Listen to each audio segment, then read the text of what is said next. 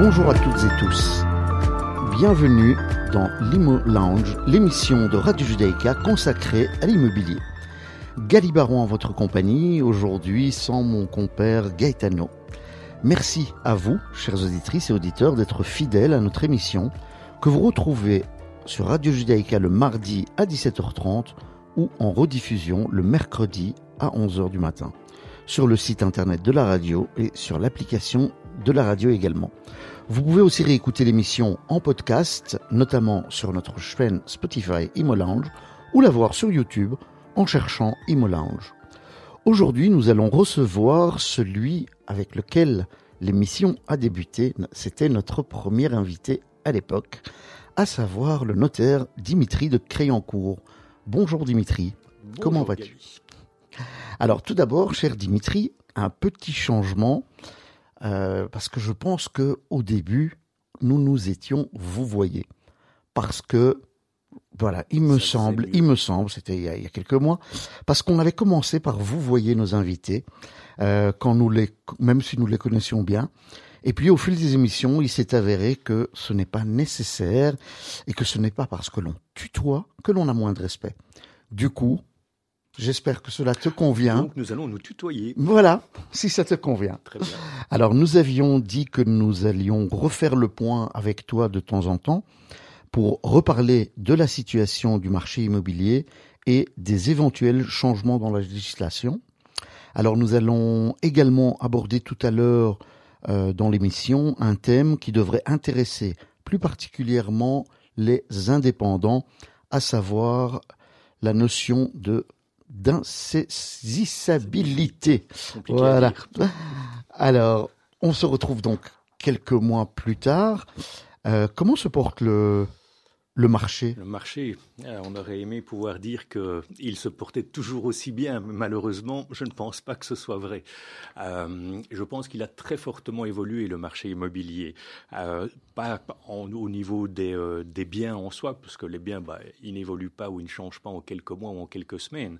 Mais je pense que les, données, les, les, les, caractéristiques du, du, du marché, elles ont sans doute peut-être changé un petit peu. Plus les les éléments euh, euh, financiers, j'ai envie de dire, parce que les bâtiments euh, sont là.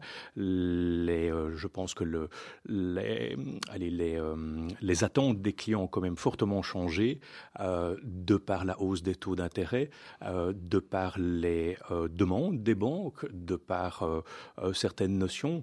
On en avait parlé, je me souviens à l'époque, de tout ce qui était énergie, tout ce qui était performance énergétique. Et c'est vrai qu'aujourd'hui, toutes ces notions euh, ont pris une ampleur, en tout cas une importance euh, grandissante. On y reviendra dans, dans, dans quelques minutes. Euh, on voit d'ailleurs qu'en Flandre aussi, il y a toute une série de législations qui sont rentrées en vigueur au niveau de l'amiante, au niveau des obligations d'améliorer toutes ces performances énergétiques. Et donc je pense qu'effectivement, c'est rentré dans les mœurs, c'est rentré dans l'esprit des gens.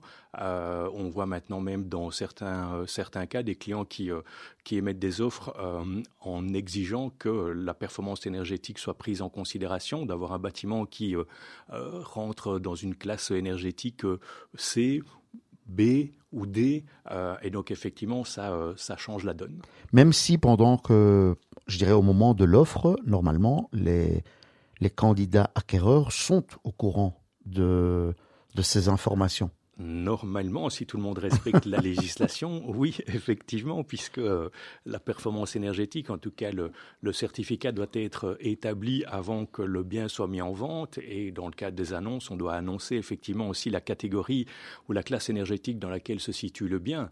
Euh, ça, c'est euh, un monde idéal, euh, mais dans les faits, ce n'est pas toujours le cas. Il y a encore un nombre important de transactions où, quand on reçoit l'offre ou quand on veut rédiger le compromis, ben, on n'a pas encore le certificat. et donc, on doit attendre. Et donc, c'est effectivement une donne qui arrive après avoir fait les visites et après avoir sans doute porté son intérêt pour certains biens. Et donc, hormis ce côté PEB auquel on va peut-être revenir un tout petit peu plus tard, euh, c'est quoi surtout au niveau, au, niveau du marché? Est-ce que c'est aussi l'ambiance qui est, qui est euh, morose ou c'est ou, ou, c'est pas tellement lié à ça Non, je pense que c'est un c'est un tout en réalité. Euh, je pense que l'économie, ben, voilà, c'est euh, ne s'est pas améliorée. L'obtention d'un crédit est de plus en plus compliquée ou peut-être pas compliqué, mais ça fait réfléchir certainement beaucoup de gens, puisque les taux d'intérêt ont quand même fortement augmenté. Euh, quand je suis euh, venu la première fois ici, je pense qu'on était encore à des taux de 2, 2,5, peut-être 3. Maintenant, on arrive à des taux de 4, 4,5. Moi, j'ai déjà eu dans certains dossiers des taux de, de au-delà de 5%. Ah oui, on a, on a dépassé le 5. Ce n'est pas énorme en soi. Si on relativise, si on prend un petit peu euh, les, les, allez, le passé, si on regarde un petit peu quel était le taux d'intérêt il y a encore une dizaine d'années peut-être même 7 euh, ans, 8 ans, euh, c'était des taux qui étaient euh, classiques, qui étaient normaux. on a même eu des taux qui étaient beaucoup plus élevés que ça. Mais aujourd'hui, en fait, tous les gens comparent des taux actuels avec ceux d'il y a 2-3 ans. Voilà, forcément. Ou même, même, même un, an. Même un an. et donc, effectivement, on est passé de taux de. Et moi, je me souviens, enfin, j'ai un taux qui est un taux variable actuellement, je suis à 0,44. Euh, donc c'est rien.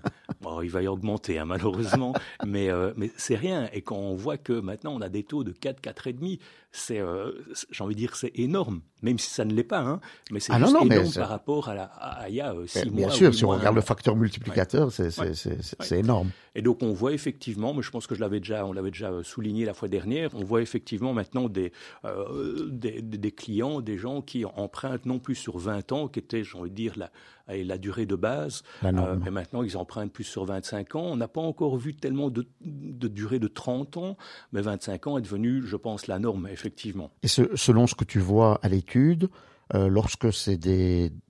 Pour 25 ans, par exemple, ça va être quoi? Ça va être essentiellement des jeunes? Oui. Parce que j'imagine que, euh, voilà, quand on a peut-être 50 ans, faire un, crédit sur 25 ans, ça va être un petit peu plus, compliqué. Ça va être plus compliqué. Euh, même si à 50 ans, on est encore très jeune, effectivement. Mais tout à fait. Euh, euh, non, emprunter sur 25 ans, c'est pas possible. C'est pas possible. De toute façon, l'âge de la pension, bah, on, l'a, on l'a dépassé si on emprunte sur 25 ans à, l'âge de 50 ans. Donc ça va être effectivement une génération un peu plus jeune. Mais c'est une génération qui réfléchit aussi.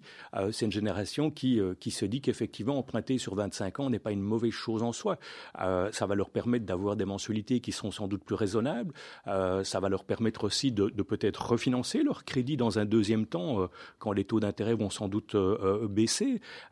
mais ça leur permet surtout de pouvoir acheter et de pouvoir tenir des mensualités qui sont, qui sont tenables pour eux. C'est ça.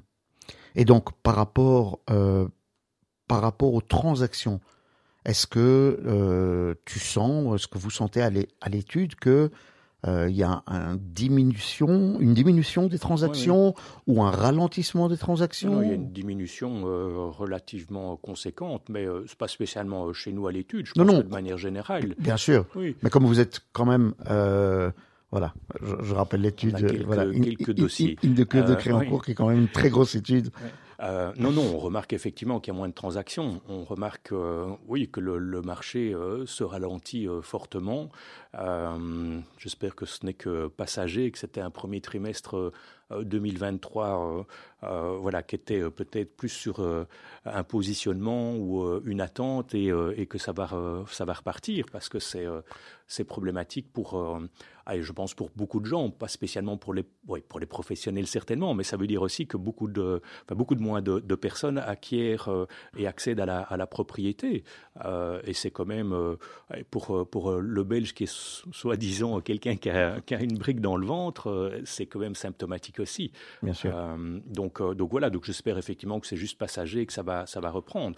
Mais pour que ça reprenne, il faudrait sans doute effectivement qu'il y ait euh, un dynamisme ou en tout cas un enthousiasme euh, qui puisse euh, qui puisse être retrouvé, pas spécialement que les taux d'intérêt baissent parce que ça je pense qu'on peut oublier pour l'instant, mais simplement une allez une, une dynamique qui va se réinstaller avec l'été qui va arriver. C'est vrai qu'on n'a pas eu énormément et ça joue sur le moral des gens aussi, donc ça joue sur le, portefeuille des gens. Hein. Le temps n'est pas au beau fixe, ben, du coup les gens sortent moins peut-être, ont moins envie d'acheter. donc voilà, donc il y a peut-être toute une série de critères qui font que c'est vrai, que, vrai que ça peut euh, rajouter un petit poids supplémentaire sur le côté moral. Et quand on n'a pas le moral, on n'a peut-être pas envie de, de commencer à être euphorique et, et, de faire des acquisitions. Et les prix, il ne faut pas perdre de vue. Bon, les prix ne sont pas non plus. Euh, euh qu'on compare avec d'autres villes ou d'autres pays, les prix ne sont pas inatteignables. Ceci étant, par rapport au salaire moyen en Belgique, c'est vrai que les prix sont parfois juste au-dessus de l'attente de beaucoup de personnes. C'est ça. Maintenant, ce qui est également, c'est, enfin, nous, on, le constate à, l'agence notamment, c'est que on a aussi connu ces, quelques mois une période où les personnes doivent s'adapter, c'est-à-dire de prendre conscience ou de, je dirais, de, mettre peut-être le curseur légèrement ailleurs par rapport à avant, parce que on va constater que, ok, le passé, c'est le passé, donc on doit se remettre dans les nouvelles normes, s'habituer à certaines nouveautés, et faire avec. Mhm. Parce qu'on n'a peut-être pas le choix. On, voilà. On est peut-être dans une période euh, d'adaptation et qui va, euh, qui va se terminer, en tout cas, euh, pour lesquelles les gens vont s'adapter dans, dans, les mois qui viennent. Ce serait effectivement une bonne chose. Mais oui, effectivement, je pense que les gens, les gens vont devoir prendre en considération toute une série de facteurs qui, qui n'étaient peut-être pas pris en considération par le passé. C'est ça. Et alors, au niveau des, des, des crédits, est-ce que tu vois une c'est clair que l'exigence des banques euh, est, devenue encore plus forte, euh, plus importante. Est-ce que tu vois des, refus de crédit, plus de refus de crédit, ou, ça passe spécialement? Non, très honnêtement, on n'a pas plus de refus. Euh, j'ai même envie de dire qu'on n'en a pas. Euh, mais ça, ce serait sans doute un peu exagéré. Euh, on a effectivement l'un ou l'autre dossier où l'obtention du crédit est plus, plus compliquée. par contre, on voit que les banques sont nettement plus lentes, de manière générale, à traiter un dossier. on voit qu'elles ne suivent peut-être pas toujours. pourtant, je ne pense pas que ce soit dû à un nombre de dossiers conséquents, parce que comme il y a moins de transactions immobilières, il y a moins de crédits. Euh, mais je pense que les banques deviennent aussi euh, plus exigeantes, euh, étudient sans doute de manière plus, plus détaillée les demandes de crédit. On, parlait de tout ce qui était performance énergétique, mais c'est vrai qu'aujourd'hui, la banque, de manière générale, demande d'avoir le certificat de performance énergétique pour pouvoir analyser la demande de crédit, voir si d'autres critères que simplement le salaire d'une personne suffira à rembourser le crédit, regardez à côté de ça toutes les autres dépenses qu'il y aura. Euh, si on a une maison ou un appartement qui est énergivore, euh, quels seront ou quel sera le coût euh, de la facture d'énergie, que ce soit le gaz, que ce soit l'électricité, etc. Et donc je pense que les banques effectivement analysent et étudient leur, leur dossier différemment. C'est ça. Et donc ça veut dire que on a je dirais que les banques euh, voilà, essayent de s'adapter également, sans prendre de risques évidemment, mhm. euh, et, donc réfléchissent évidemment euh, quelques années avant l'échéance, je dirais, pour que les, travaux puissent se faire sans que ça pose un problème à la personne qui acquiert un, appartement ou, une maison. Ils sont plus je pense qu'ils analysent la demande de crédit différemment. Ils vont regarder si euh, si effectivement des travaux vont devoir être réalisés, euh, si la personne sera en mesure de pouvoir réaliser ces travaux, euh, si le remboursement du crédit sera quelque chose de aisé pour, pour, le, leurs clients, tenant compte des autres factures qu'ils auront à, à devoir régler au cours du mois, au cours de l'année. Mais c'est amusant, enfin amusant, c'est symptomatique. On remarque vraiment que les banques ont changé leur manière d'analyser les, les demandes de crédit. Ok. Bon.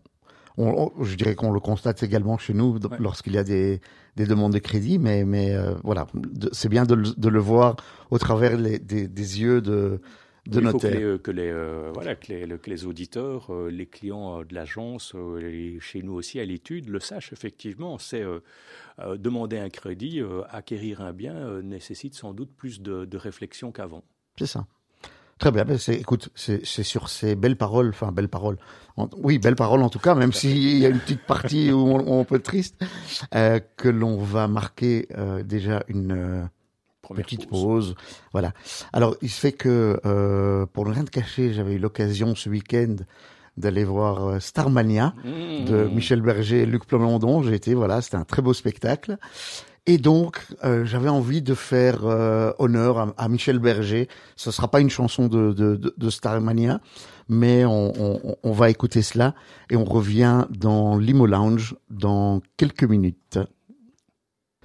De retour dans Limo Lounge avec notre invité Dimitri de Criancourt.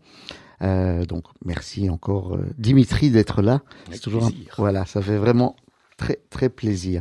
Alors on on a parlé juste avant la pause euh, bon, de la situation, on a parlé de la situation également au niveau des crédits, euh, et euh, on a abordé également le, le, thème du, du, PEB qui devient de plus en plus important.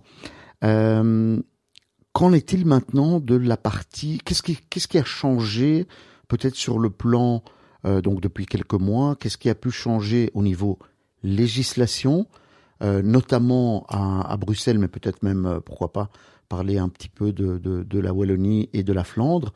Est-ce qu'il y a eu des changements importants? Il y a eu euh, bah, un grand changement puisque euh, à Bruxelles, ils avaient annoncé euh, une modification des règles en matière d'abattement. Donc, pour rappel, l'abattement, c'est la réduction au niveau des droits d'enregistrement que peut bénéficier un acquéreur à partir du moment où il n'est pas, enfin, que c'est sa première acquisition. donc, une personne qui acquiert un bien dont le prix serait euh, inférieur à 600 000 euros, avant c'était 500 000 euros, donc euh, mhm. on a remis la barre un petit peu plus haut, euh, se voit octroyer donc un abattement, donc le droit de ne pas payer de droit d'enregistrement sur la première tranche de 200 000 euros. donc ça fait une économie quand même 25 000 euros. Voilà, plus ou moins intéressante, ce qui est un incitant effectivement pour toute une série de, de personnes candidats à l'acquisition à Bruxelles. Euh, le législateur a remis la barre un peu plus haut. 500 000 euros était peut-être euh, vite euh, atteint. Mhm. bien que 500 000 euros, c'est déjà un certain montant, hein, mais donc il a, il a revu à la hausse le montant. il a revu aussi à la hausse le, le, montant sur lequel il n'y a pas de droit d'enregistrement. Et alors, il a, et ça c'est une bonne chose, je pense également, adapté les, les conditions au niveau délai, donc période pendant laquelle on devait rester dans, dans, le, bien. Donc avant, devait emménager ou se domicilier dans le bien acquis dans les deux ans. Maintenant, c'est dans les trois ans. Euh, et on doit toujours rester pendant cinq ans. Mais avant l'ancien système, donc le système euh, antérieur au 1er avril, euh, voulait que si on ne respectait pas ce délai de 5 ans, on devait rembourser la totalité euh, de l'abattement. Maintenant, c'est remboursable toujours, mais c'est au prorata. donc si on part après 3 ans, donc on ne reste pas 5 ans dans le bien, mais après 3 ans on le quitte, eh ben, on devra rembourser que 2 cinquièmes du montant de l'abattement. Donc c'est quand même un bon, un, bon allez, un, point positif pour le législateur bruxellois rendu compte en effet qu'un certain nombre de personnes, voilà, on, en connaît à l'agence, des personnes qui devaient quitter pour partir à l'étranger, c'était pas leur volonté de base de, partir, mais ils devaient partir parce que voilà pour leur travail. Et, ils n'ont pas pu euh, récupérer le, ils ont dû rembourser tout l'argent. C'est le, le, critère premier aussi, ou en tout cas ce que le législateur a voulu, euh, ou à quoi il a voulu répondre, c'est simplement euh, monsieur ou madame achète un appartement et puis bah, rencontre quelqu'un, il se met en ménage, il se met en ménage, ils ont un enfant en 50 ans. Bien sûr. voilà, c'est quelque chose qui est tout à fait normal. et donc voilà, et donc ils doivent déménager parce que l'appartement est devenu trop petit et, et, donc voilà. Et donc je pense qu'effectivement le législateur a pris en considération tout une série de, euh, de cas de figure, et donc c'est une très bonne chose. Euh, les autres modifications qu'il y a eu euh, à Bruxelles, il n'y en a pas en fait au niveau fiscalité, et en Flandre, mais ça, ça n'a pas changé par rapport à ce qu'on avait déjà expliqué la première fois où j'étais passé à l'antenne. Ah c'est toujours le taux réduit, donc 3% en Flandre, qui est quand même une voilà, un très grand ah incitant euh, pour aller habiter en Flandre. Euh, autre modification qu'il y a eu, ça c'est depuis le 1er janvier, donc aussi, et donc ça c'est au niveau fédéral, hein, donc ça, ça, concerne toute la Belgique, euh, dans l'hypothèse où c'est votre première acquisition, et là il n'y a pas de plafond au niveau du montant, vous avez également droit à, une, à une réduction au niveau des honoraires, des honoraires des notaires sur, sur l'acquisition. Donc c'est un deuxième incitant que le législateur a mis en place pour, pour, pour permettre aux... Enfin, pour inciter les gens à devenir propriétaires. Euh, donc ça, c'est une très bonne chose aussi. Peut-être pas pour les notaires. pour les clients. Mais bon, voilà. Il ne faut pas toujours voir son intérêt euh, personnel. non, non, bien sûr. Il faut voir l'intérêt. Il faut voir l'ensemble. Voilà, de la communauté. exact. Alors, on, a parlé tout à l'heure. On a, voilà, j'avais dit qu'on allait parler d'un, on allait aborder un thème euh, particulier qui va euh, peut-être intéresser un certain nombre d'auditeurs, euh, d'autant plus s'ils sont euh, indépendants. euh, c'est le la déclaration d'insaisissabilité. J'aime bien Gali, je dit en une fois. je m'entraîne, je m'entraîne. je sais. Alors, euh, qu'en est-il? Pourrais-tu peut-être expliquer à, mm. celles et ceux qui ne connaissent pas la notion de quoi il s'agit? Euh, donc, c'est une, euh, une euh, possibilité qui existe déjà depuis pas mal d'années, qui est effectivement méconnue euh, et qui permet à un indépendant de rendre insaisissable à l'égard de ses créanciers professionnels sa résidence principale. donc, c'est une déclaration qui doit être faite devant notaire et qui permet effectivement de protéger son habitation par rapport à bah, une, une, défaillance financière ou euh, une, problématique, euh, que ce soit de faillite ou autre, pour un indépendant. Et donc, le, les créanciers professionnels euh, ne peuvent donc pas saisir la résidence de, de, la personne ayant fait ce, cette déclaration. Cette déclaration, par contre, n'est pas opposable aux créanciers qui auraient déjà des garanties au moment où elle est faite, c'est-à-dire euh, j'ai déjà une saisie ou j'ai déjà donné mon bien en garantie, euh, ben, la déclaration que je viendrai faire postérieurement ne sera pas opposable à la banque qui aurait déjà une garantie ou un créancier qui aurait fait une saisie. Donc ça veut dire quoi? Ça veut dire que si quelqu'un a déjà acheté un appartement euh, et qu'il a son crédit sur lequel il y a une hypothèque ou un mandat, c'est trop tard pour aller chez le notaire et dire que ce soit insaisissable. On peut encore le faire, mais ce ne sera pas opposable à la banque euh, qui aura financé l'acquisition, par exemple. D'accord. Euh, mais donc, généralement, la banque qui a financé l'acquisition euh, n'est pas un créancier professionnel. Ce sera un créancier privé, puisque c'est dans le cadre de la sphère privée que l'indépendant a acheté le bien, l'a financé auprès d'une banque. Mais par rapport à ces créanciers professionnels, ben là, effectivement, les créanciers ne pourront pas venir saisir le bien. Voilà. Donc c'est là que la, la, la, la nuance est importante. Euh, donc voilà, la, la, banque fait partie de la sphère privée, même si elle est professionnelle.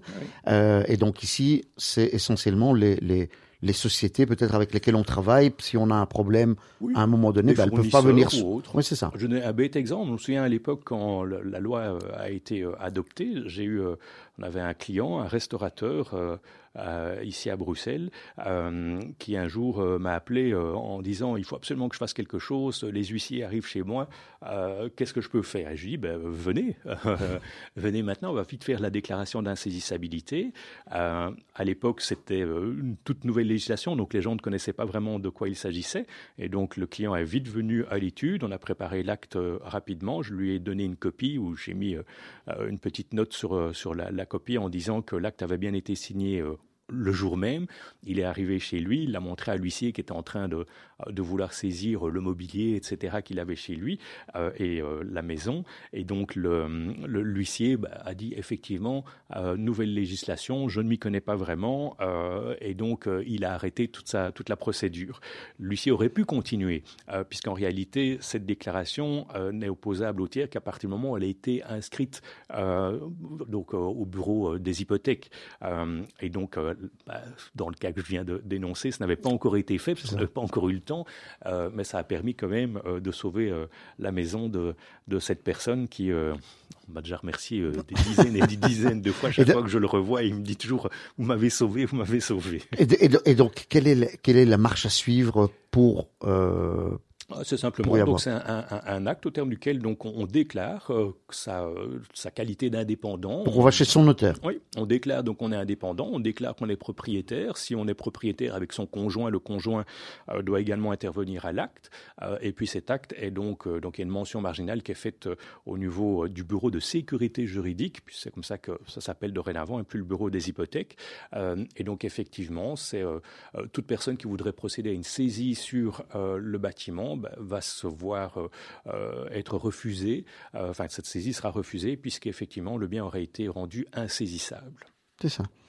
Bon, mais tu risques d'avoir peut-être quelques coups de fil demain ou après-demain des personnes qui ne connaissaient pas le système, qui, à leur notaire, tout, en étant de bonne foi, puisque voilà, il faut pas, voilà, c'est, c'est, Et alors, toujours, à faire les choses convenablement. Oui, c'est le, moi, je dis toujours aux gens, aux clients, c'est euh, faites-le euh, quand les choses vont bien, puisque les, quand les choses bien vont sûr. mal, d'abord, on n'a pas la tête ou on n'y pense pas toujours. Euh, bon. Non, c'est juste une protection que, que, que, l'on prend parce qu'on ne sait jamais ce qui peut se passer. Voilà. on est quand même dans des périodes de particulières, de de- voilà, où, où- où c'est pas toujours évident. Oui, donc tout à fait. ça peut Et arriver. alors, quand, quand un indépendant achète son, euh, ce qui va devenir sa résidence principale, il peut demander au notaire de, euh, de faire la déclaration dans l'acte d'achat même, euh, comme s'il n'y a pas un deuxième acte euh, Ah oui. qui doit être euh, euh, signé. Et donc, au moins, le- les gens ne, ne l'oublient pas.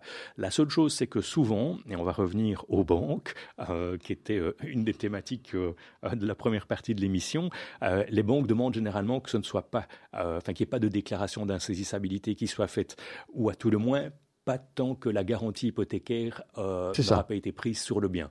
Parce que la banque ne voudrait pas qu'on puisse un jour euh, euh, lui opposer euh, cette déclaration si jamais le crédit n'était pas remboursé. C'est ça. Même, même si aujourd'hui, voilà, la, la loi est- ne les touche pas directement. Oui, tout à fait. D'accord. Bah, écoute, euh, merci Dimitri pour. euh, Donc, Voilà, cette notion, matin- on parce se que- lundi matin euh, pour signer un tel acte. Non, ça va. Mais c'est vrai que pour les auditrices et auditeurs qui connaissent pas le, Ouais. le système, c'était intéressant de d'en faire part. Alors, figure-toi que voilà, nous sommes arrivés au terme. Bon, déjà. Oui, oui, ça va vite, ça va vite quand on est en bonne compagnie. En tout cas, de mon côté, oui, je, moi aussi. voilà. J'en reviendrai. Alors, mais certainement, certainement, c'est l'idée. Et la prochaine fois, on aura, on aura certainement Gaetano qui, Ouais. qui nous accompagnera également. Alors, merci Dimitri de Criancourt d'avoir passé ce moment avec les auditeurs et auditrices de Radio Judaïka. Euh, alors, de nouveau, je vous rappelle que euh, vous pouvez écouter l'émission le mardi à 17h30 ou le mercredi à 11h du matin en rediffusion, que vous pouvez euh, aller sur le- la- l'application de Radio Judaïka, que vous pouvez nous trouver également sur notre chaîne Spotify Imo Lounge, ou alors nous retrouver également en cherchant sur YouTube Imo Lounge. C'est sur ces belles paroles que nous allons nous quitter. On va se retrouver la semaine prochaine et d'ici là, portez-vous bien.